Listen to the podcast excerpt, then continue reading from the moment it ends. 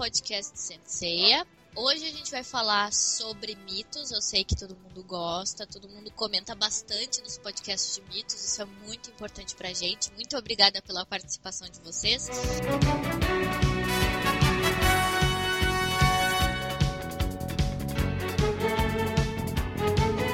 Lembrando que nós estamos nas redes sociais, facebook.com barra podcast Senseia, no Twitter, arroba podcastcdz e no soundcloud.com barra podcast Senseia.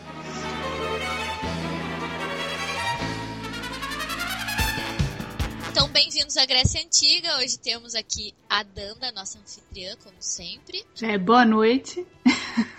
é, agora já é boa noite. Já é boa noite. É, e o Bruno? Brunão. Oi!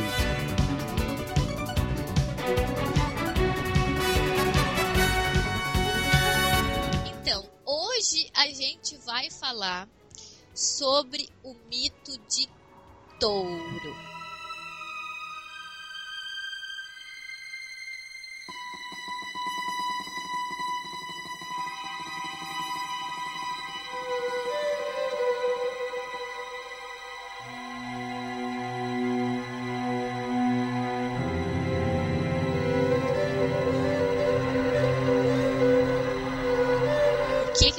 Para falar sobre o mito de touro, Dan? Então, podemos falar aqui sobre o mito de touro, a constelação em si, há duas versões, certo?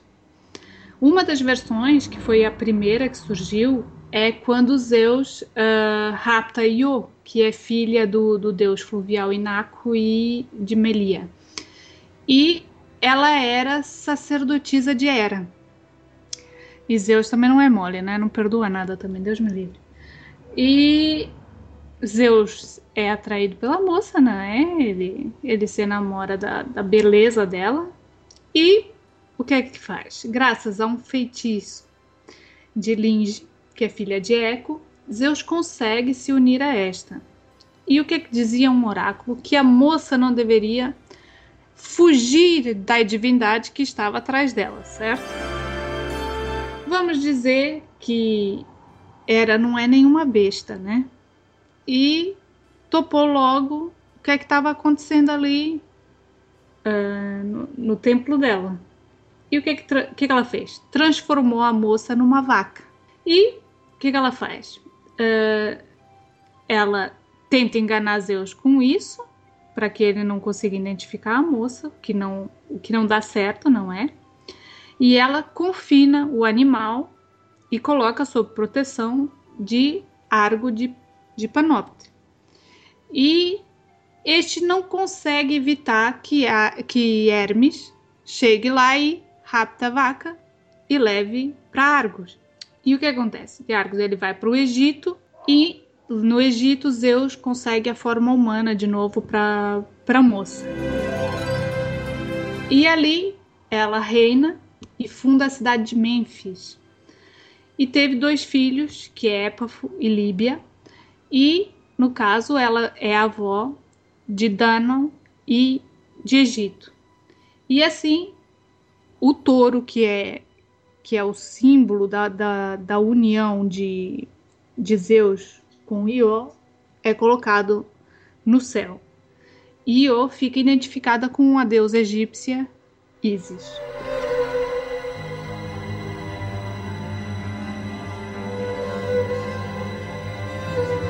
Depois, mais tarde, surge uma segunda versão mais completa que diz que uh, Zeus se namora de, de Europa, né? Nós uh, vamos remeter isso para o podcast de Minos, do, do Minos. E ela, quem era Europa? Era a princesa de Tiro, que estava com, com as amigas na praia brincando.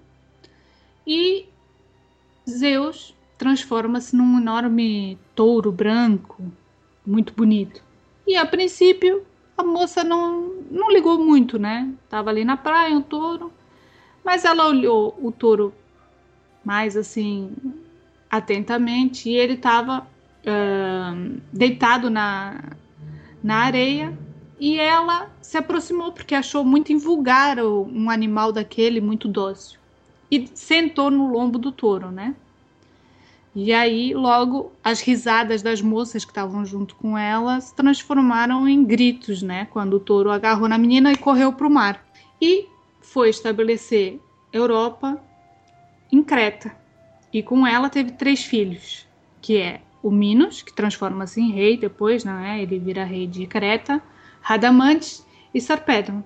E essa imagem do, do touro que rapta a Europa é que vai parar nos céus como um, o símbolo, a constelação que é conhecida como constelação de touro, que fica acima, um pouco acima da, do, do caçador Orion, não é? E é este este o símbolo de touro, é este, ele está relacionado com o princípio do mito de Minos, Minos e Radamantes. Ele é o, o motivo do nascimento dessas duas personagens uh, mitológicas importantes. E uh, ele também é, é uma das razões para a construção do, do reino de Tebas, porque a Europa é irmã de Cadmo e Cadmo é um dos irmãos, entre outros, que, que são enviados pelo pai para procurar a irmã por, por todos os, os cantos. E num oráculo, uh, os deuses dizem para Cadmo que ele não deve mais procurar a irmã, mas que ele deve seguir uma, uma vaca branca até onde ela cair de cansaço. E aonde ela cair de cansaço, ele teria que fundar uma cidade. Então, é através desse mito de Europa que surge o mito da fundação de, de Tebas.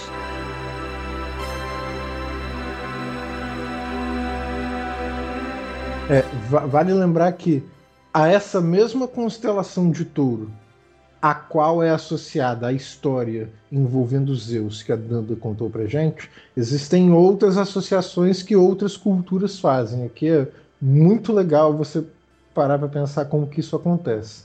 A Mesopotâmia, por exemplo, tem um personagem touro, um tal chamado touro celeste, que é associado a uma deusa Ishtar. Ela envia esse cara para lutar contra Gilgamesh. Então, o, na Mesopotâmia, eles fizeram a mesma associação de touro com essa constelação que eles estavam vendo, no mesmo céu que os gregos estavam vendo. No Egito também tem um touro celeste, um zodíaco, é uma, um, uma coisa meio taurina também. No caso da, da história da história na Mesopotâmia, é curioso eles entendiam o seguinte que eles localizam o Gilgamesh, o personagem da história, numa posição muito próxima à da constelação de Orion. E ali se dá o combate então entre Gilgamesh e a constelação de Touro, o que é muito conveniente, né? Ele está bem próximo de Orion, que é o caçador, né? Orion provavelmente estaria também muito interessado no, em caçar o animal. Em caçar o animal. E entre os mesopotâmios, o touro tem essa coisa do, da vitalidade, do poder sexual, da saúde, da guerra, da força. Ele é um símbolo de todas essas coisas. Tem um touro que está envolvido nos 12 trabalhos do Hércules, a gente falou isso rapidamente no podcast Exato. do Minos. O, que não tem a ver com uh -huh, este touro. O Hércules, é, não tem nada a ver com o touro daqui agora, mas é, é o touro que o Poseidon dá de presente para o Minos, que o Minos não tem coragem de sacrificar, o, o touro de Creta. O, o Hércules acaba com esse maluco. Por acaso, assim, exist, existem mitógrafos que, assim, são duas histórias completamente diferentes uma da outra, mas existem mitógrafos que dizem que a constelação que está no céu é a do touro de Creta, entendeu? Aí são posições distintas mesmo.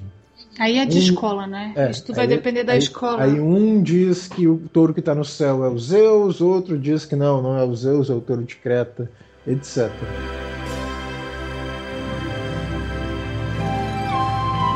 o touro, no fim das contas, ele também vai ser um objeto de adoração em vários outros lugares. Né?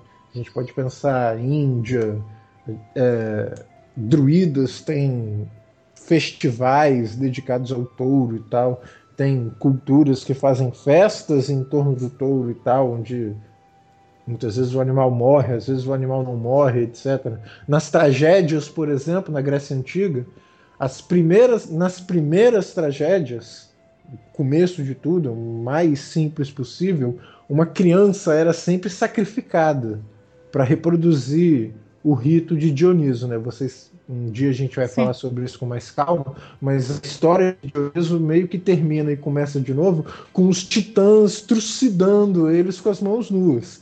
Nas tragédias, eles reproduziam esse ritual com uma criança muito jovem. A, o povo todo enlouquecido por causa da tragédia super triste, tomados por uma fúria maluca, eles trucidavam essa criança com as mãos, com as mãos nuas e tal. À medida que o tempo passa e os gregos abandonam essa ideia do sacrifício humano sendo algo, sendo algo aceitável, eles substituem a criança por um touro, por um boi, por uma vaca. E ele passa a ser, então, essa coisa que é sacrificada após a exibição das tragédias. O que não deixa de ser horrível. É.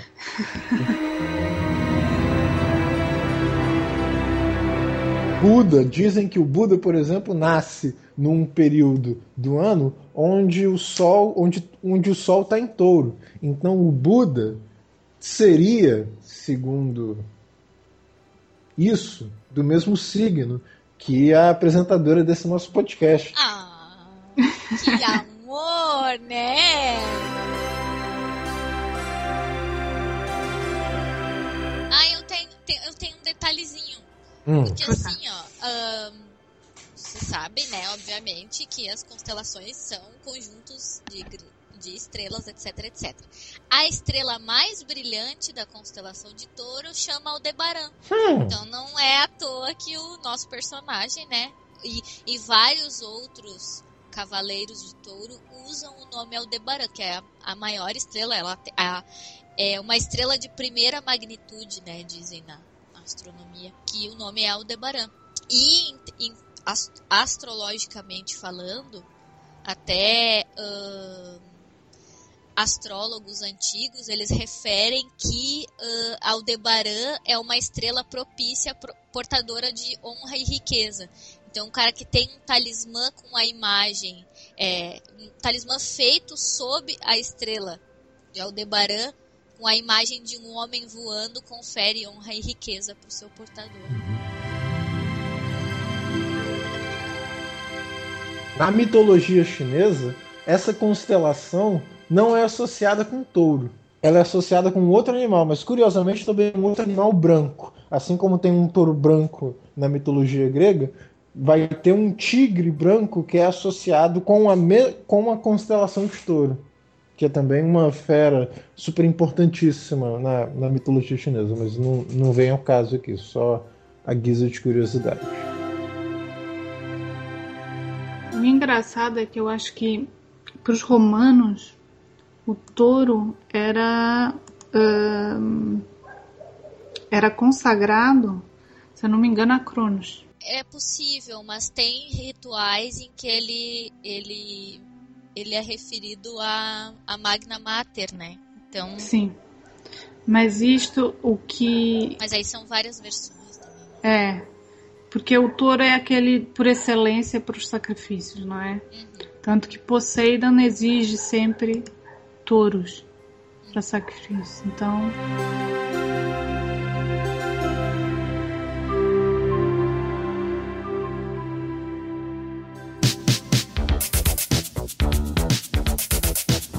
Relação a, a touro na cultura em geral, cultura pop, enfim, o que vocês quiserem chamar, é, tinha um ritual é, praticado no Império Romano que o nome era Taurobólio. Uh, esse ritual era, claro que existem vários é, rituais nos quais os bois são sacrificados, os touros, enfim, são sacrificados, as vacas, enfim que até como a Danda comentou.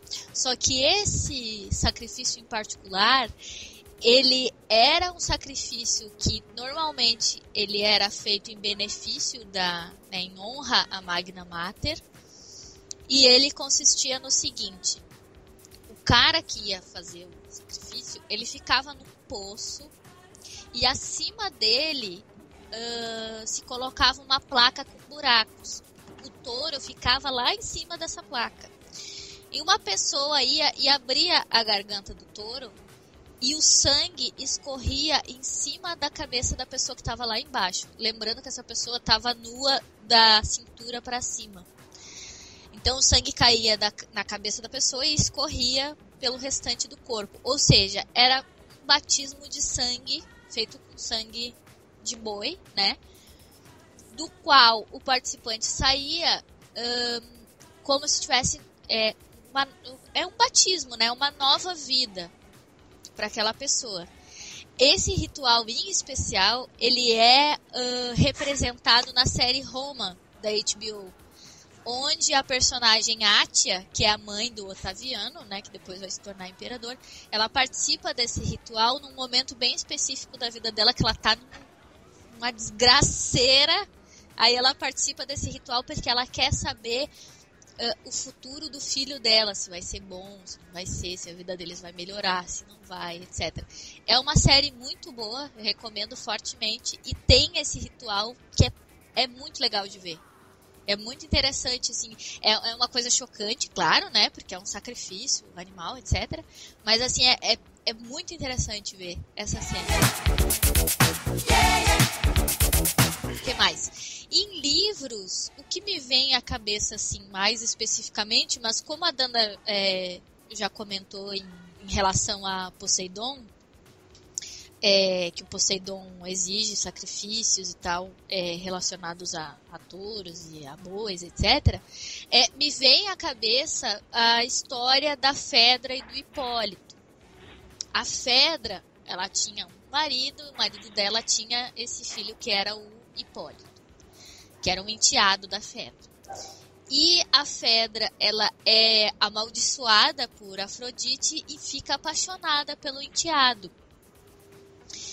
E como a Fedra não consegue é, conquistar o enteado, ela faz o seguinte: quando o marido dela retorna, ela conta para ele em algumas versões ela, ela própria conta, em algumas versões ela deixa uma, uma carta, né? Ela se suicida e deixa uma carta para o marido falando que o Hipólito a estuprou.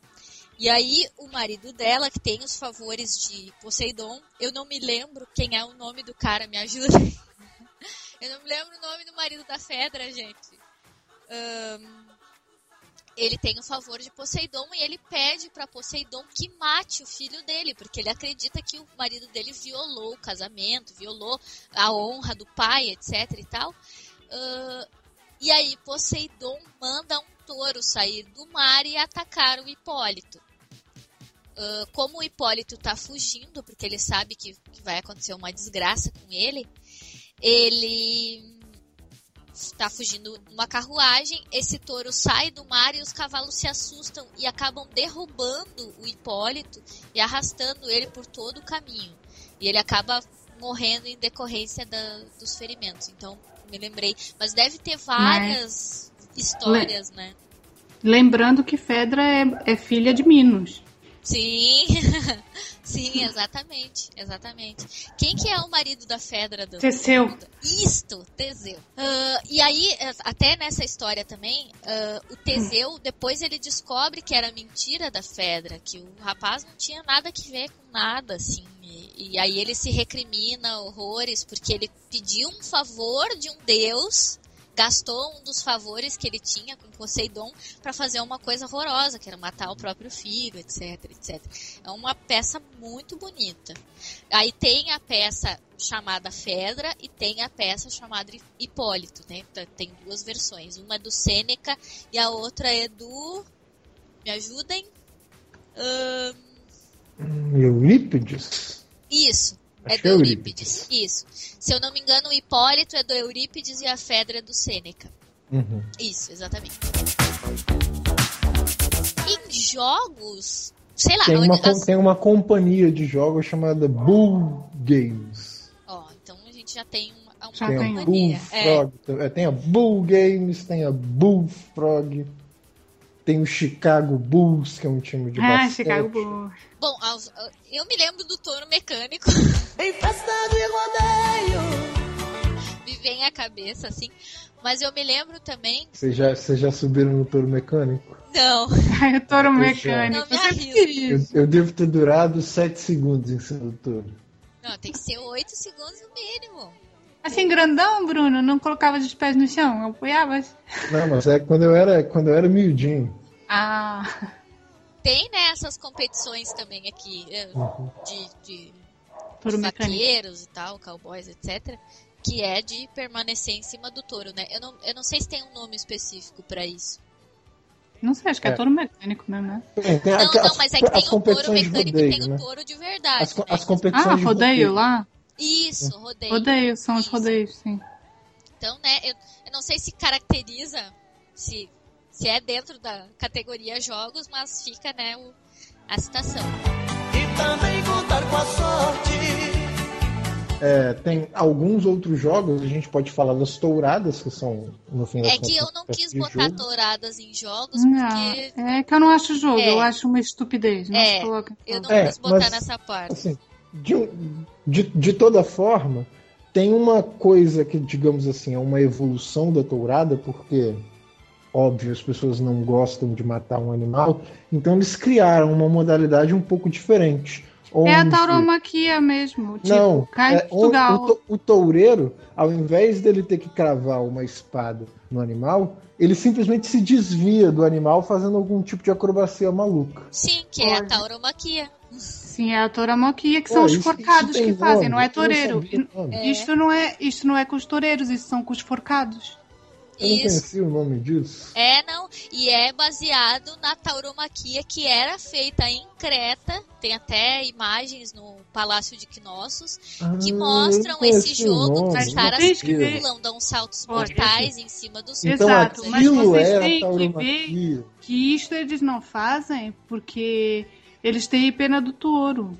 E- Isso é antes das touradas. Sim, Maneiro, Sim. então. Isto eles fazem antes das touradas. Que maneiro. isso ainda existe isso.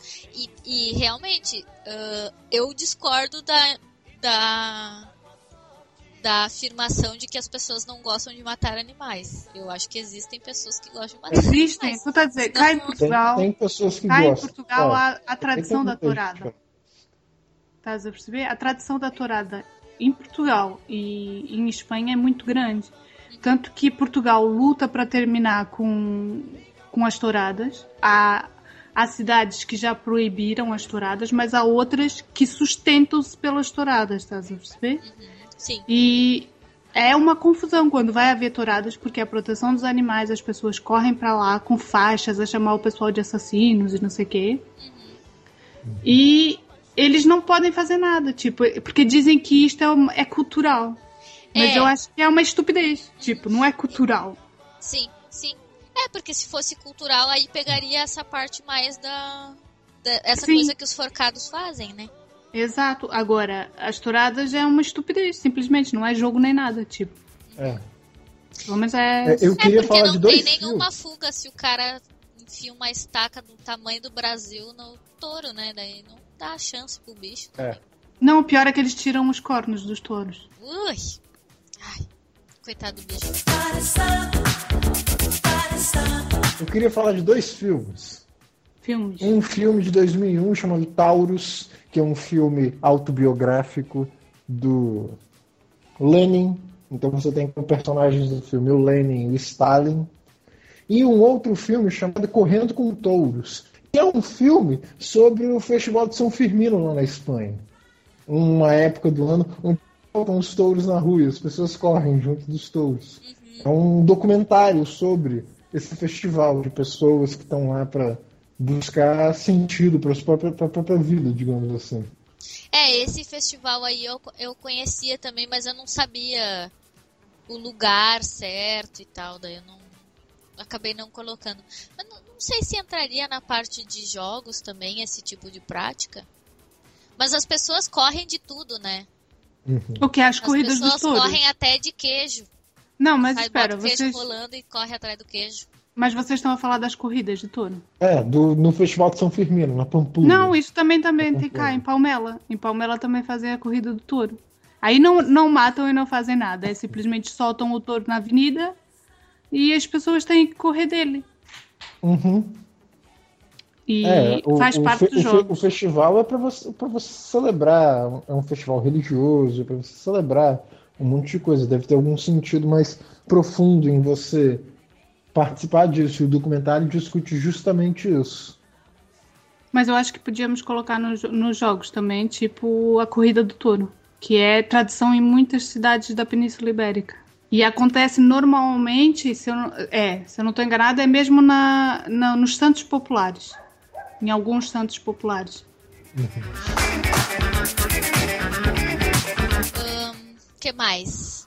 Em música, a gente tem a música Os Filhos de Touro, que é do Oswaldo Montenegro, que é de uma peça que o Oswaldo Montenegro é, fez relacionada aos signos, então tem de todos os signos, se vocês forem olhar. Em cultura, Tem uma que me veio à cabeça, peraí, tem uma música que me veio à cabeça, que a gente não Também pode deixar de falar, que é uma música de Ninar, muito bonitinha, do Boi da Cara Preta. Já é um Ah, boi ou é um sim. touro? Boi, boi, boi, boi da cara preta. Ah, se for assim, tem aquela do domingo. Que tem medo de careta. Ah, é Pra falar de touro. Não, de touro tem aquela do domingo. Como é que era? Mas não é música. Hoje é domingo, pede cachimbo. Cachimbo é de ouro, bate no touro. O touro é Isso. valente, bate na Bate na gente. gente. A gente é fraca, cai no buraco. O buraco é fundo, acabou-se o mundo.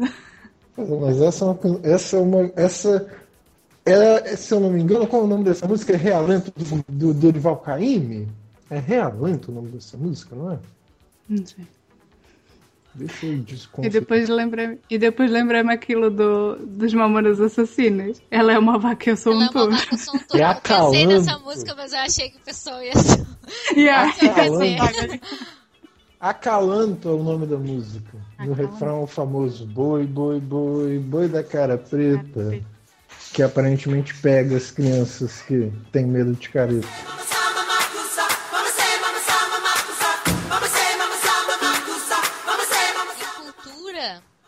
Olha só, tem até coisa que eu nem sabia. Que é, olha só, é o tal do boi vaquim. Hum. A- a- disse, né, que o boi vaquim é um ser fabuloso do Rio Grande do Sul. Eu, nu- eu moro no Rio Grande do Sul e eu nunca ouvi falar do boi vaquim. Tá, me desculpem. Ahn, o historiador Contreira Rodrigues fala sobre esse ser fabuloso que seria um boi com asas e guampas de ouro que mete medo nos campeiros, né, nas pessoas que trabalham no campo, porque chispa fogo pelas pontas das guampas e tem olhos de diamante. É preciso muita coragem para laçá-lo, braço forte, cavalo bom de pata e de rédeas. Uau. Interessante, né? Depois a gente tem aqui no Brasil também o Bumba Meu Boi, ou Boi Bumbá, que é uma dança fol- folclórica, né? Com personagens humanos e animais fantásticos que gira em torno de uma história, de uma lenda, sobre a morte e ressurreição de um boi. E a história é mais ou menos assim. Né? Tem, tem várias versões, claro. Mas a, a mais comum é a que aborda a escrava Catirina, ou Catarina, que é, ela estava grávida e ela pediu para o marido, que é o Chico, ah, que ela estava com desejo de comer língua de boi. E aí o escravo, né, o escravo marido dela atende o pedido e mata o boi e, né, dá a língua e tal para ela. E aí ele acaba sendo, obviamente, preso pelo dono da fazenda.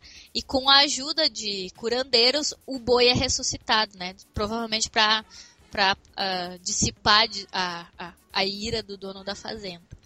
Eu não conheço muito as- essas lendas do Nordeste, mas eu acho bem interessante o, o, o festival em si, assim, é muito bonito, é colorido e tal.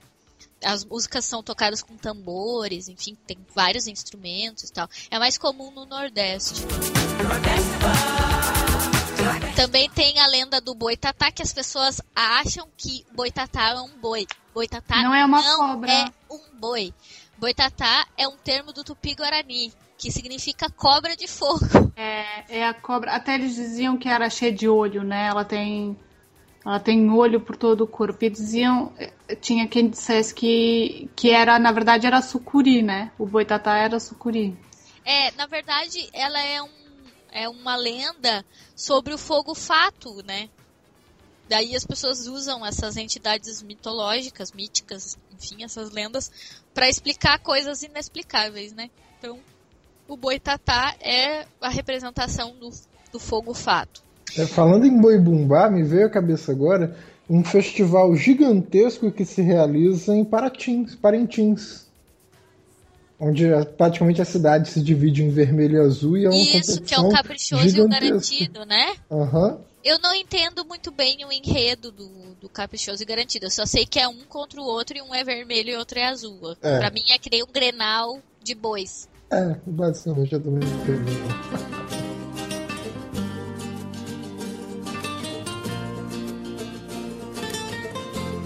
O que mais? Tem as vacas sagradas na Índia, né? Que eu não sei muito bem por que, que elas são sagradas. Por causa de. É um deus, não é? Não, sei se é um deus. Eu também não sei, não sei. Não sei. Eu sei que no Egito o deus Apis é um touro, né? É um touro, sim. Ah, E, É então- um boi, né? é um boi, é. É um boi, não- E ah, é interessante que quando os ptolomaicos eles, eles dominam o Egito, eles têm uma sacada genial, que é não destruir os, os cultos que as pessoas tinham, mas introjetar os deles e misturar, fazer um sincretismo. Então eles criam o deus Serapis, que é uma mistura de Zeus com Apis. Tanto que depois eles têm o Serapeum, que é um que é um, um templo e também uma biblioteca, que é uma biblioteca filha da biblioteca de Alexandria, etc e tal. São a biblioteca ptolomaica. Oi? Biblioteca ptolomaica. Sim, não entendi. Também é riquíssima. A biblioteca ptolomaica, assim como a da Alexandria, é uma das, das mais ricas. É Ah, uma sim. ricas. Sim, É, um dos motivos que explica por que a vaca é sagrada para os hindus Hum. é que eles, eles partem da tese de que Deus seria uma criatura onipresente e que, portanto, a alma existe em qualquer coisa que seja viva, em qualquer animal. Mas aí é Mais- qualquer animal. mais, sim, mais do que qualquer animal, a vaca é, digamos assim, o principal representante entre os animais, entendeu? A vaca representa a vida animal, em certo sentido.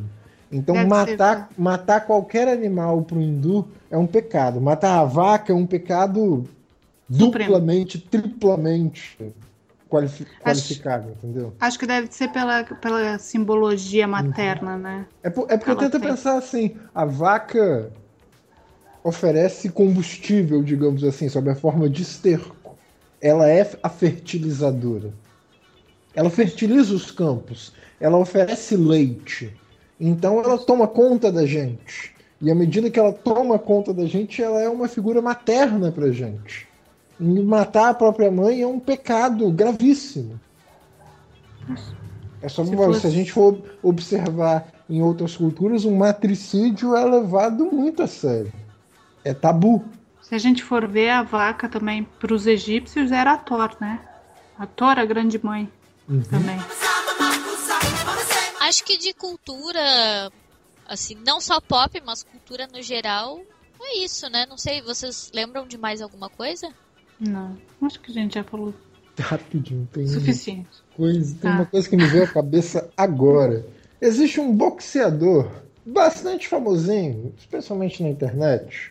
Eu não conheço muito bem a carreira no boxe dele, mas um cara chamado Toro Moreno. Curiosidade. Acho bem. Verdade, o Toro É Moreno. um Toro Moreno. Maior letra temos- A.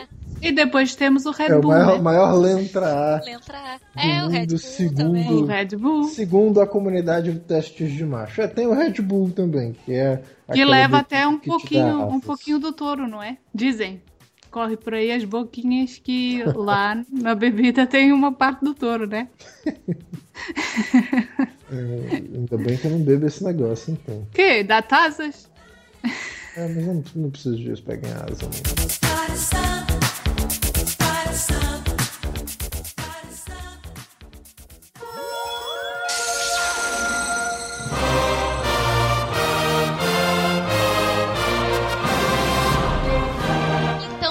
Partir agora pro nosso personagem favorito de Senseiya, uh! que é o Aldebaran. Tebas! Yay! Representante do Brasil.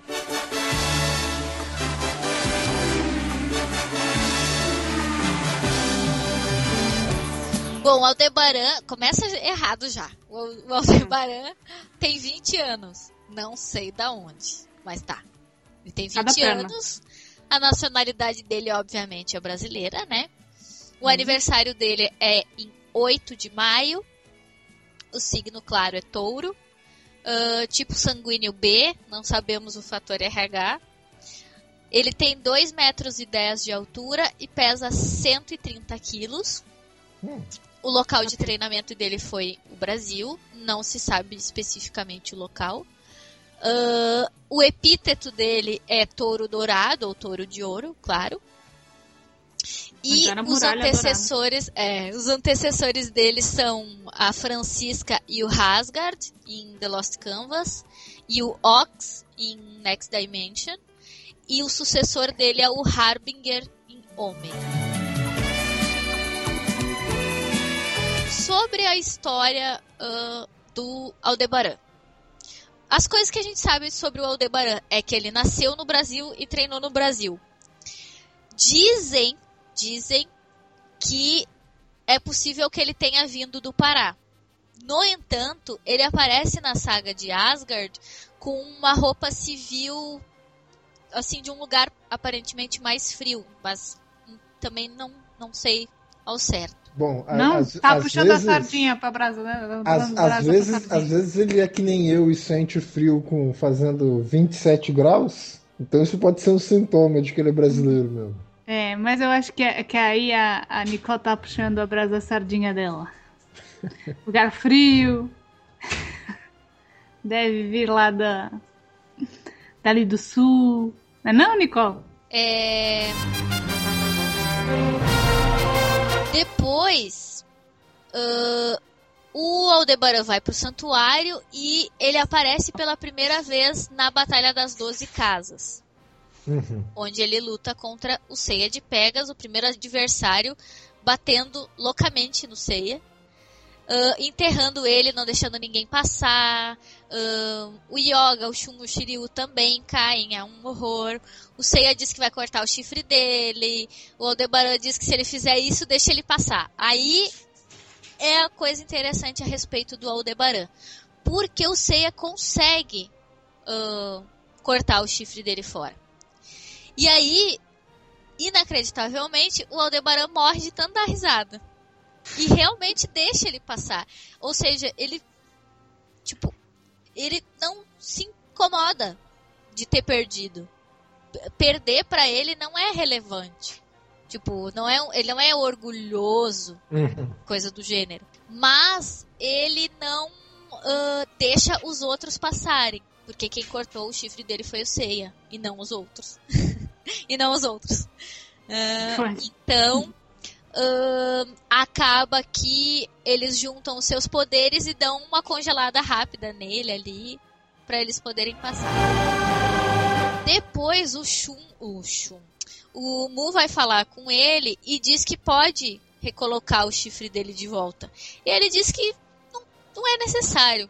Depois eles falam é, rapidamente sobre a situação do santuário e no final da batalha ele reconhece a Saori como Atena. Na verdade, do meu ponto de vista, ele já meio que reconhece isso quando o Seiya arranca o chifre dele fora. Porque ele. Uhum. Eu imagino assim, que se, se o cara arranca o chifre dele fora, ele tem um motivo muito forte. Então, acho que ele já tava meio que querendo se convencer disso e chega no final e. E ele só confirma o que ele tava esperando. Uhum. Em Asgard, o Aldebaran é atacado pelo Shido e pelo Bado e acaba sendo vencido na cara de na, na cara, na casa de Touro, ficando sob os cuidados da Marin. Isso é muito aleatório, né, gente? Cavaleiro de Ouro perder uma luta por surpresa. É, e assim, perder de surpresa, Foi muito andar, né? Tipo, despachar aquilo. É estranho. Eu acho. Porque, tipo, foi meio que. Ah, a gente tem que fazer essa cena pra começar a batalha. Então quem é que a gente vai colocar? Ah, coloca aí o touro. Principalmente o touro, que é estúpido. Tipo, logo, logo o Cavaleiro Touro pra ser derrubado tão fácil. O ogrão e tal. Uhum. Yeah. Depois em rádios, né? Isso. Essa coisa de rádios me deixa assim, ó, furiosa. Furiosa. Porque ele é. Primeiro que ele é surpreendido na casa dele pelo Ni- Niobe ou Niobe do Deep. Ah, tudo bem, o cara consegue passar meio que subterrâneo, etc. Tudo bem, isso até vai. Mas assim, ó, com um golpe, o cara mata o maior, em termos de tamanho, o maior cavaleiro de ouro. Isso é Yeah. absurdo, sabe? É. Mas tá, o cara morre. Só que ele consegue, ainda assim ele consegue, né, soltar o grande chifre e matar o, o Niobe. E aí é, mostra uma cena em flashback dele quando o Mu vê um, um pedacinho do cosmo dele, uma coisa do gênero. Ele se lembra e tal que ele tava junto com o Aldebaran numa cena em que uma menininha entrega uma flor pra ele, super bonitinho assim, um cara gigantão recebendo uma florzinha e mostra as, as cenas dele antes, né? Do Niobe atacar ele, que ele tá lá com a cara de bobo, olhando pra florzinha, assim, lembrando. Ah, ficou coisas. bonitinho. Super fofo, né? É, muito fofo. Mas se você for ver, olha, olha a comparação aqui de outro vai, não interessa. Esse Niobe, ou Niobe, não sei o nome dele, é um bundão, né? Desculpem lá a expressão, mas o gajo é um bundão. Tanto que é ele que é, que é detonado no Lost Canvas pelo. pelo Albafka, né? Porque ele tem essa, Isto. esse veneno e o, pro Albafka aquilo. Amiga, fizesse melhor, né? Agora o Aldebaran o Aldebaran tá lá e é engraçado porque a cena é pegar o grandão desprevenido. A cena é que ele não deve ter muito senso de. de- não sei, tipo. É. Porque em qualquer batalha, seja lá contra o Shido, o Bado, ou contra esse espectro, ele tá sempre ali distraído. E, e, e o cara vai lá e dá um golpe qualquer. E só dá tempo, tipo no caso desse, da, da, da saga de Hades, dele dar um golpe. E pronto, deu um golpe e morreu. Meu, isto é bué de inútil.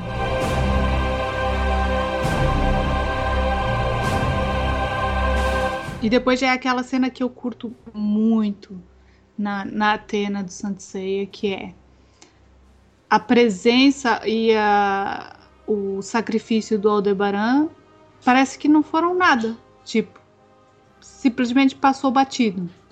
Se não é um Mu que tá lá pra sentir a falta do Aldebaran, aquilo passa batido. Uhum. Exato. E é Exatamente. bué estúpido. É assim, a única vez que realmente você vê ele fazendo uma coisa que o pessoal fala assim, uou, né? É de uma coisa extremamente parva pra uma coisa de cavaleiros, que é o gajo em Soul of Gold dando um tapa na cara do outro, né? Uhum. Exatamente. Exatamente. Não é nenhum, nenhum grande chifre, não é nenhum coisa. Não, é um bufete na cara do outro. E Realmente ficou é. como o grandão que deu o Acorda, amiga. Acorda, amiga. é, Depois. Vou falar um pouquinho sobre as técnicas do, Ei, do Aldebaran. A técnica principal do Aldebaran, que é praticamente a única que a gente conhece, é o grande chifre. Só que essa técnica tem duas partes, uma ofensiva e uma defensiva. Tu quer falar um detalhe Uhum. sobre a ofensiva, né, Sim. Bruno? É, deixa, deixa, pode deixar que eu falo sobre as duas então, Nick. Beleza. Vamos lá. É, a gente aprende no anime, o Debas compara a técnica dele com uma técnica de esgrima japonesa, que eles chamam de Yai. Eles têm uma arte chamada Yaido, que é a técnica de você transformar o saque, você saca, você tira sua espada da bainha, você transformar isso num ataque imediatamente. O princípio é mais ou menos o princípio que a gente usa quando a gente vai dar um peteleco em alguém vocês fizerem o gesto de dar um peteleco em alguém, você arrasta o dedo que você vai usar para dar o peteleco em algum outro dedo, por exemplo, no polegar. Isso acumula energia e faz o dedão que você está usando para dar o peteleco sair com muito mais força. No caso do Iaido, você arrasta a lâmina, a lâmina, a espada, na bainha. Então, quando a, quando a espada sai, quando ela termina de deslizar, ela sai com uma força muito grande. Então, basicamente, a técnica do grande chifre é inspirada nessa coisa do Iaido. É você adotar uma postura específica que permite que o golpe dele saia com uma força assustadora. A gente consegue ver isso claramente na série. Quando o Debas, por exemplo, na luta contra o Seiya, tá com a postura dele tranquila, o grande chifre é aquele negócio que sai destruindo mundos. E tanto que o, a solução que o Seiya encontra para vencer o Aldebaran é encontrar um modo de quebrar a postura dele, que a partir do instante que a postura do Debas está quebrada, não tem mais como ele disparar o golpe dele super poderoso como estava. É uma das coisas mais legais do Debas, assim, porque é um, um princípio de arte marcial que existe de verdade na esgrima japonesa. Ele está basicamente usando isso para o golpe dele do grande chifre. Para vencer as técnicas do inimigo, você deve aprender com o próprio corpo como elas funcionam. Com o seu próprio corpo. Se você quiser vencer o golpe de Iai, a técnica de esgrima japonesa, você deve aprendê-la usando o seu corpo. Não consigo descobrir por onde eu poderia atacá-la. A sua defesa é perfeita. Não posso me mexer. Repare, Seiya, que o segredo do Iai está nessa postura, que é ofensiva e defensiva ao mesmo tempo. Ofensiva e defensiva ao mesmo tempo? No Iai, o inimigo deve ser derrotado num instante, entre o desembanhar da espada e o embanhar seguinte. Portanto, a espada precisa estar sempre na bainha antes de executar qualquer ataque. Em outras palavras, quando a espada está fora da bainha, todo o seu poder some, e esse é o momento mais frágil. Ela se transforma no que é chamado de espada morta. Espada morta? Agora estou entendendo. Então eu devo quebrar essa postura que reúne ofensivo e defensivo ao mesmo tempo. É, é ofensivo. É ofensivo e defensivo, assim, porque enquanto o Debas está naquela postura, ele pode reagir imediatamente a qualquer golpe. Assim, o, a coisa do Iaido é a mesma coisa. É você golpear o cara antes de ser golpeado, digamos assim. É, em, em, enquanto, por exemplo, um amador precisa de dois movimentos para dar um golpe, que é você sacar a espada então e golpear, um mestre ele golpeia e saca a sua arma ao mesmo tempo. Por isso é defensivo e ofensivo ao mesmo tempo. A coisa do Debas é essa: é permanecer naquela postura e dar um golpe tão rápido, mas tão rápido que não dá tempo do adversário atacar e não dá tempo dele se defender. E claro, quando o Debas desfaz essa postura, o golpe fica muito mais fraco. Morrerá agora, Pegasus! Grande chifre!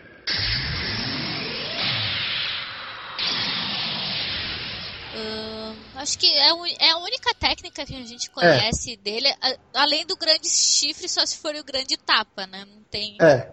Tem O, outra. o, o Cavaleiro de Touro de Lost Canvas tem a Supernova Titânica.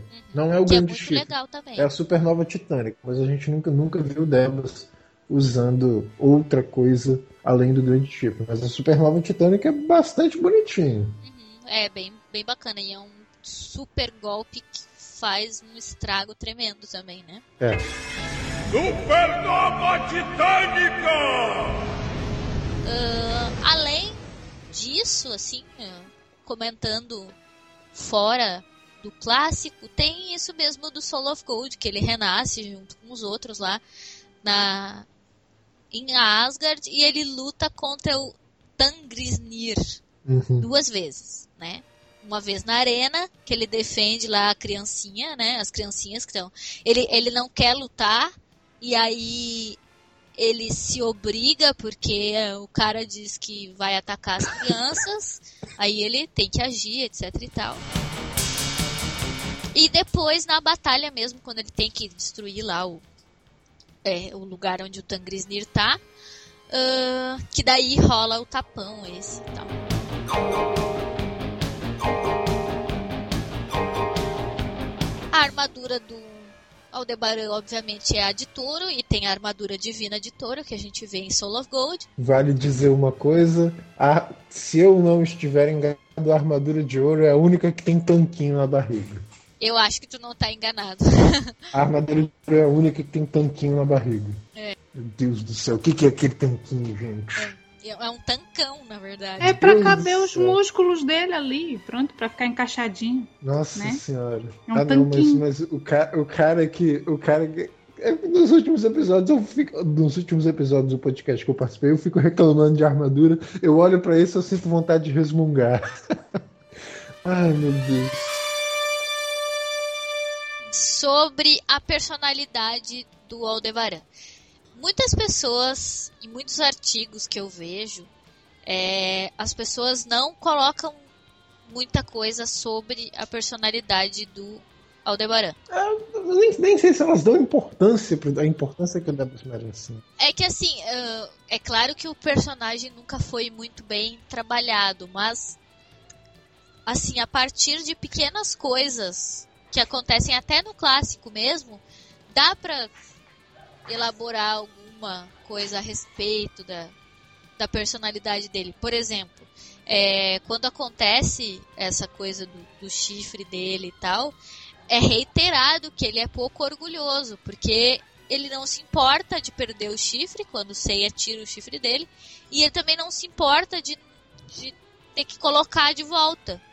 Ou Mas- seja, tanto faz. Eu sei, mas pouco orgulhoso parece assim pejorativo, né? Eu acho que podia ser humilde, Também. né? Eu acho que humilde ficaria cairia melhor, até porque o fraco também ali, eu, eu, eu diria mal aproveitado. Porque Fraco aonde? Algumas Não. pessoas. Ah, que o- tá, já que sei onde é que é fraco. né? Tá, Ai, é, que, é, que, é, que, é que não fui eu que escrevi essa pauta. Ah, pronto, pronto, mas é, tipo, é, eu, eu que peço desculpa. Mas realmente, se você for ver, despachado, ele é mesmo, né? Tipo, eu acho que isso é bem próprio e dá pra ver muito bem até no- nas mínimas cenas que ele é bem despachado. Mas pouco orgulhoso é que eu não chamaria, eu chamaria humilde mesmo. Tipo, é uma característica boa que você não encontra em muitos dos É. Cavaleiros de Ouro. Eu acho, às vezes, não é nem uma questão de humildade, não é uma questão de orgulho. Tem uma coisa que a gente aprendeu em Soul of Gold, que o Debas não é muito de ser manipulado, tá ligado? Ele não, ele não é muito de simplesmente ir na onda, que nem o que nem o, o sugere a ele em Soul of Gold. O diz assim, ah, meu filho, va- vamos na onda e tal. E o Debas não, o Debas ele é um cara que prefere tipo dar um tempo pra saber qual é, pra saber qual é a missão dele ali, o que, que ele tem que cumprir e tal. E naquele momento da saga das 12 casas, todo mundo meio que sabe que tem alguma coisa estranha acontecendo. O Debas, eu acho que ele tá ali, ele, ele não tá, ele tá exercendo a função dele, tá ligado? Ele estabelece um desafio pra, pra ceia, diz, se você cumprir esse desafio, você pode ir. Se você não cumprir, você vai ficar aqui até você morrer, amigão. Você cumpre esse desafio, o Debas deixa ele ir, tá ligado? Eu, eu acho que é uma questão assim, ele não. Como tinham coisas estranhas acontecendo no santuário naquele momento, ele limita as ações dele nesse sentido. Se, se por exemplo, a Nick tá certa quando ela diz que o Debas teria reconhecido a Saori como Atena já tem um tempo, então acho que dá, dá pra gente entender, por exemplo, o Debas não ter lutado com tudo que ele tinha contra os Cavaleiros de Bronze, porque ele mesmo reconhece, o, o Mu mesmo diz lá, que se ele quisesse ele tinha limpado o chão com uns cinco lá, com uns quatro. Então, às vezes, eu acho que é mais essa, essa coisa mesmo dele não. dele não curte, ele não admite simplesmente ser manipulado, tá ligado? Acho que agora dá pra falar das lutas também, assim, mais Uhum. especificamente. Se bem que no histórico dele é basicamente luta, né? Que a gente. Foi história que luta, né? É, ele luta aquela primeira luta com o Seiya, que é um momento mais ou menos importante na série, que a gente vê, a gente aprende bastante sobre o sétimo sentido, a condição de possibilidade do Seiya vencer o Debas era atingir o sétimo sentido, que o, que o Mu tinha explicado que é algo muito, muito difícil.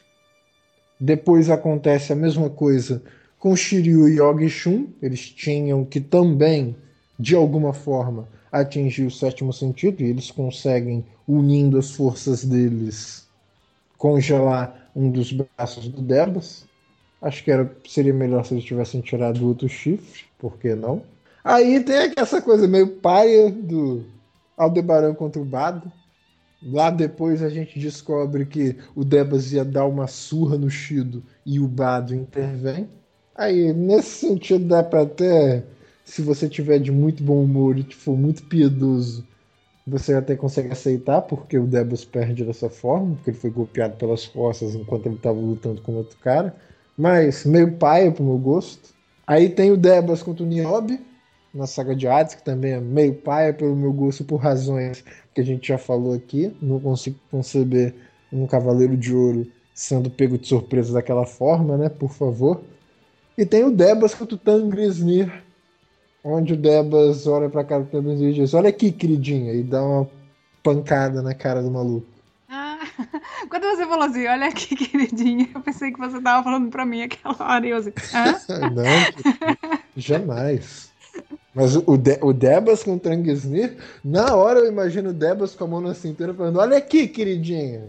E Hum, tamanho cara do todo. lá é Debas, aquilo lá é, olha, olha aqui, queridinha, pra mim, tranquilo.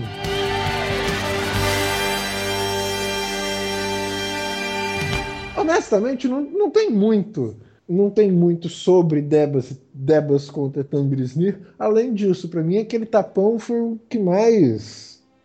O que Marcou. mais marcou na luta Uhum. do Debas contra, contra o Tangrisnir. Já emendando, já emendando, o meu melhor momento do Debas pra mim é ele explicando o lance, o lance do grande chifre. É ele fazendo essa relação com a técnica de esgrima japonesa, porque eu sou puta fã disso. E, bom, melhores momentos. Pra mim, o melhor momento é o tapa na cara também. Não tem nem o que. Pra mim também é aquilo, é aquele bufetão, é... O tapa É na cara e a florzinha. Eu gosto da A cena da florzinha também, eu É. também gosto daquela cena, acho muito amorosa. É, a cena da florzinha é legal. E é, é interessante, né? Porque aparece muito pouco isso da relação dos cavaleiros com, com pessoas de fora, assim, né? Assim, exceto em Soul of Gold, claro, né? Que daí eles todos estão num local à parte. Mas assim, durante a saga clássica é difícil ver isso. Tanto que quando aparece o Albáfica defendendo a, a vila lá e tal, tem pessoas que não gostam muito e, e Eu questionam. acho sensacional, até porque essa, essa cena do Aldebaran, que tá o Aldebaran, o Ayoria e o Mu, né? Uhum. A fazer parece que uma ronda pela vila, porque eles Isto. estão com armadura. É uma coisa que realmente não fica muito clara durante a, a série clássica, como eles agem ou se eles saem das casas. E ali dá a ideia que eles têm, para além de estar nas casas, tem pelo menos três que tem que fazer uma ronda. E é bem interessante isso. Sim, sim, é verdade. Eu, eu curto essa cena da. É, é, é tão pequenininho e tão tocante, assim, né? É um detalhezinho legal mesmo. Exatamente. Eu tô com você. É, aparentemente ele adora crianças, né, o Aldebaran, porque ele ganha a florzinha e depois ele, ele só Mas era uma mexe em criança, of aquela Gold. Era uma criança, era uma menina novinha, assim. Novinha? Eu pensei que era já uma moça. Não, não, é uma menina bem jovenzinha, assim. E, e é engraçado porque depois em Soul of Gold ele vai lá, ele, ele só se mexe quando ele tem que defender as crianças, né? É engraçado, porque eu acho que deve ser uma coisa própria do. do. De touro, né? Porque já o, no, no. não sou no Lost Canvas, o de touro também tá ligado com as crianças, né? Eles colocam. vários alunos, né? É, Sim. É, o Debas é um gigante gentil. Isso. os gigantes são sempre gentis.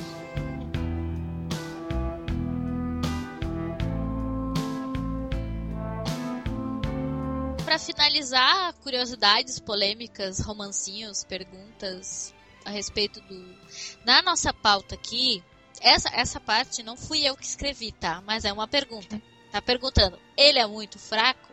Não, ele é mal aproveitado, é É, diferente. eu O que acho. acontece é o seguinte: chega um momento na história de Sensei que apresentam os Cavaleiros de Ouro. E os Cavaleiros de Ouro são apresentados, cada um deles, como sendo muito forte.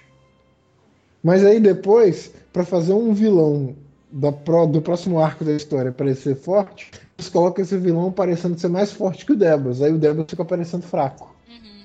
Então Sim. acho que, é, acho que é verdade. A história faz o Debas parecer fraco. Isso é um problema muito sério pra mim. Eu não consigo Não. conceber. Eu não consigo conceber um cavaleiro de ouro que é fraco, entendeu? Pra mim, todos os cavaleiros Não de ouro tinham que ser cabeça. muito fortes. Exatamente. muito Se eles, forte. são, se eles são a elite, eles têm que ser fortes. Mas para eles passarem a evolução dos de bronze, eles fazem essa, essa coisa tão ridícula que é: ah, o, vence um cavaleiro de ouro ah, facilmente e o de bronze vai lá e vence o cara. Quer dizer que eles evoluíram muito. Mas não era necessário isso, não é? E depois fica E- aquilo e- do. E, e é por isso, Danda e Nicole, que eu insisto que Sensei tinha que se afastar um pouco mais de combate e ter mais intriga, gente. Porque, tipo assim, é, não faz sentido, logicamente falando, do ponto de vista da guerra, se dois lados, se os dois lados da guerra têm exércitos muito poderosos, no caso, imagina, por exemplo, Atenas. Supostamente as duas ordens são muito poderosas. Uma guerra entre os dois seria sangrento e a recuperação disso seria, tipo assim, duraria muito tempo. Não é lucrativo para ninguém que as duas ordens simplesmente guerreiem entre si. A gente vê isso, por exemplo, com países que têm bomba nuclear. Dois países que têm bomba nuclear, nenhum vai querer atirar no outro, porque se um atira, a resposta é uma bomba nuclear, os dois morrem, os dois perdem. É verdade. Seria Teria que muito ser mais- algo seria muito- mais diplomático. Te- Uma teria que guerra ter fria. Isso mesmo, teria, teria que ter mais diplomacia envolvida, teria que ter uma guerra fria mais envolvida. O cara querendo. É, isso, espionagem, o cara querendo criar uma situação para enfraquecer o outro lado, para só então você ir pra guerra, etc. Não, não dá. não- essa coisa simplesmente assim, ah, uma guerra de evento e pronto, não, não, não cai direito, não, fa- não faz sentido, entendeu? não é? Em batalhas envolver só os mais fracos, tipo, umas, guerri... umas batalhazinhas entre os mais fracos para não dizer que não teve. É, mas Coisas just- grandes. Era, jus- era justamente isso que acontecia na antiguidade. As guerras eram mais uma demonstração. Eram antes, assim, de começar. Antes de, por exemplo, século III, século II a.C., onde começa a haver mesmo uma transformação na arte de fazer guerra. As guerras eram simplesmente uma, uma demonstração de força. O cara que consegue demonstrar mais força no campo de batalha, a guerra acabou ali. Ó. Durante esse período você vai. Você é o cara que vai receber os tributos. Era uma coisa assim que não. Ela não chegava, digamos assim, às vias plenas de fato, tá ligado? Não, é como é como aquela aquela visão de que nós temos uma batalha decorrendo, uma batalha monstruosa, né, entre os cavaleiros, por, por exemplo, na saga de Poseidon, quando quando há o dilúvio, que ele faz o grande dilúvio, eles podiam ter trabalhado uma parte mais civil, nem que fosse só detalhes assim, poucos, estás a ver? Mas fica como se fosse uma coisa à parte, sempre. É, a batalha tá ocorrendo ali. E aí já não, aí já, já envolve algo que realmente nós temos que proteger o mundo. Por quê? É, pô, Tá tá, acontecendo isto. inundação no mundo inteiro. Os cavaleiros estão peidando lá na- nas casas do santuário. E Sacanagem. depois, depois você vê, tipo, guerrinhas internas, mas não vês a dimensão daquilo que realmente está acontecendo. Nós estamos a salvar o mundo. E ah, que mundo é que vocês estão a salvar? Porque só se for o vosso. Estás a perceber? Porque aquilo não, não demonstra aquela, aquela uma visão mais global do que está tá ocorrendo. E o mal do Sansei é, ou ele se foca demais na, nas batalhas, ou ele, ele abrange muito a um ponto que você fala assim, ok, agarraste num personagem e não deste o devido valor para ele. Porque ele precisa pegar to- todo, todo o elenco que ele, que ele arrumou para aquilo. Então, o Aldebaran perdeu muito com a, com a coisa de que são 12 cavaleiros. Saga, Camus e Shura tem que ser central, porque na, na trama, principalmente dos 12, dos 13 episódios, acho eu, primeiros, eles são o centro de- dessa trama, né? Que é aquela coisa, são traidores, não são. E depois você vê o Mu como um dos principais, o Aioria, como é óbvio, e o Miro. E depois o que é que sobrou?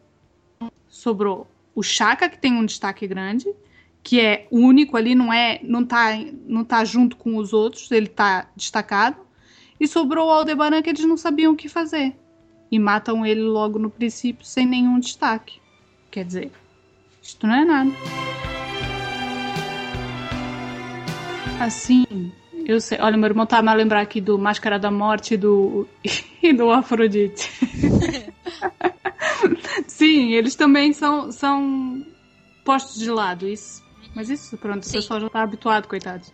É, não, mas aí nesse caso do Máscara da Morte e do Afrodite, tu vê que eles têm pelo menos um.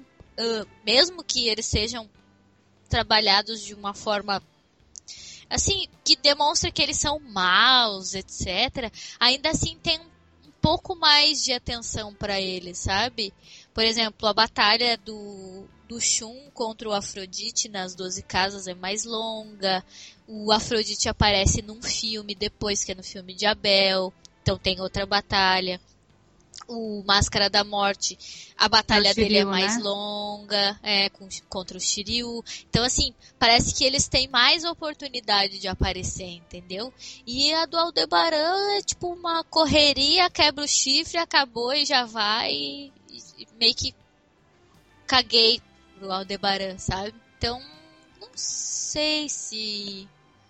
Claro que eu entendo, é, eles também são super relegados na, no clássico, né? Mas aí também depois, por exemplo, quando. a- Bom, o Hades não é um bom exemplo também, mas em Soul of Gold tu vê que eles dão uma um boost assim nos personagens e eles talvez tenham tentado fazer com Aldebaran, mas o personagem já não tinha muito apelo antes e daí, sabe? Uhum. Foi ofuscado, né? É, e não, e perdeu força, sabe? Tipo, vamos fazer ele dar o tapinha lá e, e. Mas deu, sabe? Não tem mais nada. O que é estranho, porque, por exemplo, poderiam ter explorado aquela coisa do- das próprias crianças mesmo que, que apareceu, eles se posicionando ali e tal. Poderiam ter aproveitado alguma coisa nesse gênero, mas. Mas é Santo Sei. É. Enfim. Bom, gente, tem mais alguma coisa a acrescentar sobre o Aldebaran, sobre Touro, de modo geral? Só para dizer que ele e o Thor são os representantes dos gigantes na história. É verdade. É verdade. Os O Thor é mais alto que o Aldebaran. É, né? o negócio Estupidamente mais alto. É, Estamos, estamos representados em Sensei. Muito bem. Estamos não. Você está representado.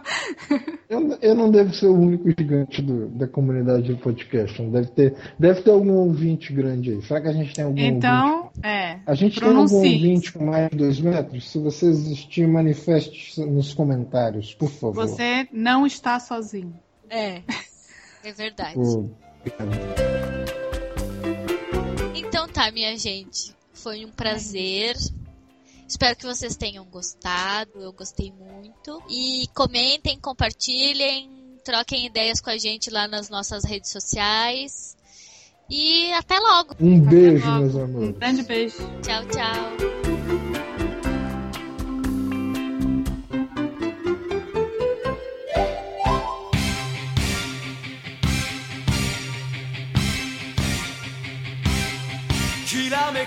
conseguimos fazer os é? dois. Então é yes! isso aí, gente. São Bom, 19 e 57.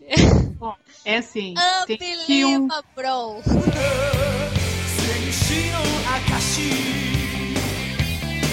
記者心配